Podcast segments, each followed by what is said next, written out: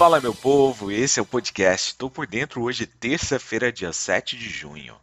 Eu sou Sidney Lima, analista de investimentos, e esse é um oferecimento Top Game, a primeira TV do mercado financeiro. Aqui você fica bem informado com o que pode impactar o dia da Bolsa de Valores.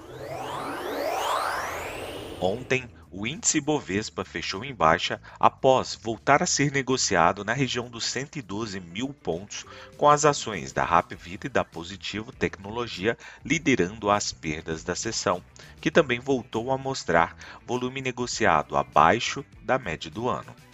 Índice de referência do mercado de ações brasileiro, o Ibovespa caiu 0,82%, fechando o dia a 110.185 pontos. Na parte da manhã, o Ibovespa marcou um movimento de alta, favorecido pelo viés externo positivo após alívio em restrições contra a Covid-19 em Pequim, mas o fôlego acabou não se sustentando. Percebe-se que o apetite ao risco não está forte, com as atenções voltadas à movimentação de política monetária, particularmente nos Estados Unidos, mas também na Europa e por aqui no Brasil.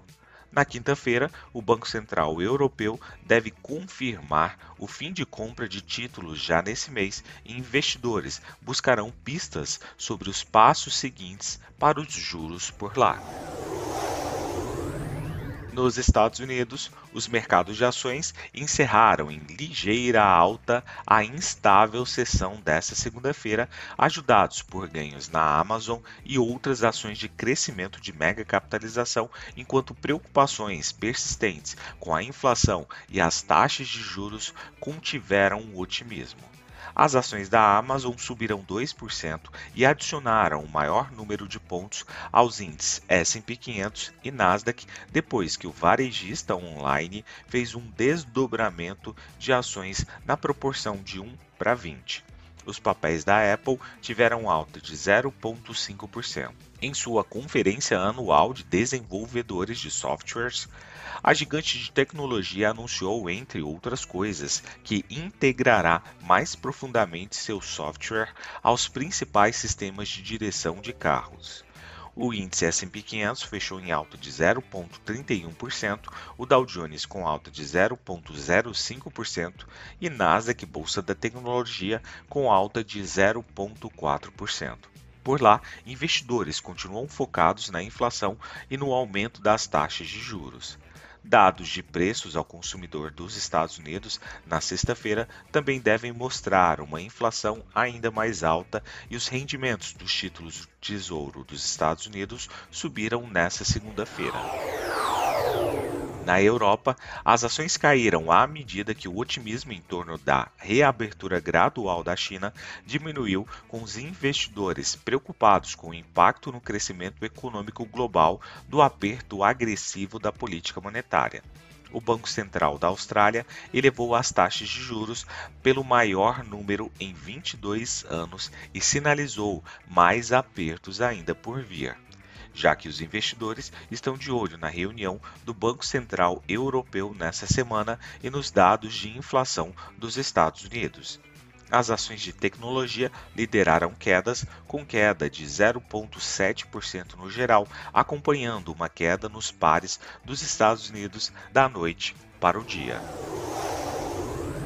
Na Ásia, as ações da Ásia Pacífico caíram na manhã desta terça-feira em meio a um aumento nos rendimentos do Tesouro dos Estados Unidos. Por lá, o iene caiu para uma baixa de 20 anos em uma lacuna cada vez maior nas taxas de juros. A forte queda do iene e o aumento dos preços das commodities também prejudicaram a confiança dos consumidores. Dados do governo divulgados na segunda-feira mostraram que os gastos das famílias caíram 1,7% em abril, ano a ano. O COSP da Coreia do Sul caiu 1,39%, na Austrália o ASX 200 caiu 0,79% e o índice Hang Seng de Hong Kong caiu 0,40%. O Xangai da China caiu 0,08%. A China está diminuindo as restrições à Covid-19 e anunciou 33 medidas que abrangem políticas fiscais, financeiras, de investimentos e industriais para ajudar a estabilizar a economia por lá. Partindo para o petróleo, os preços subiram nesta terça-feira devido à expectativa de recuperação da demanda na China à medida que a segunda maior economia do mundo relaxa as duras restrições à Covid-19 e as dúvidas de que uma meta de produção mais alta dos produtores da OPEP+, facilitaria a oferta apertada. O benchmark atingiu uma alta de três meses de 120,99 dólares na segunda-feira. Pequim e o centro comercial de Xangai voltaram ao normal nos últimos dias após dois meses de bloqueios dolorosos para conter surtos da variante Omicron.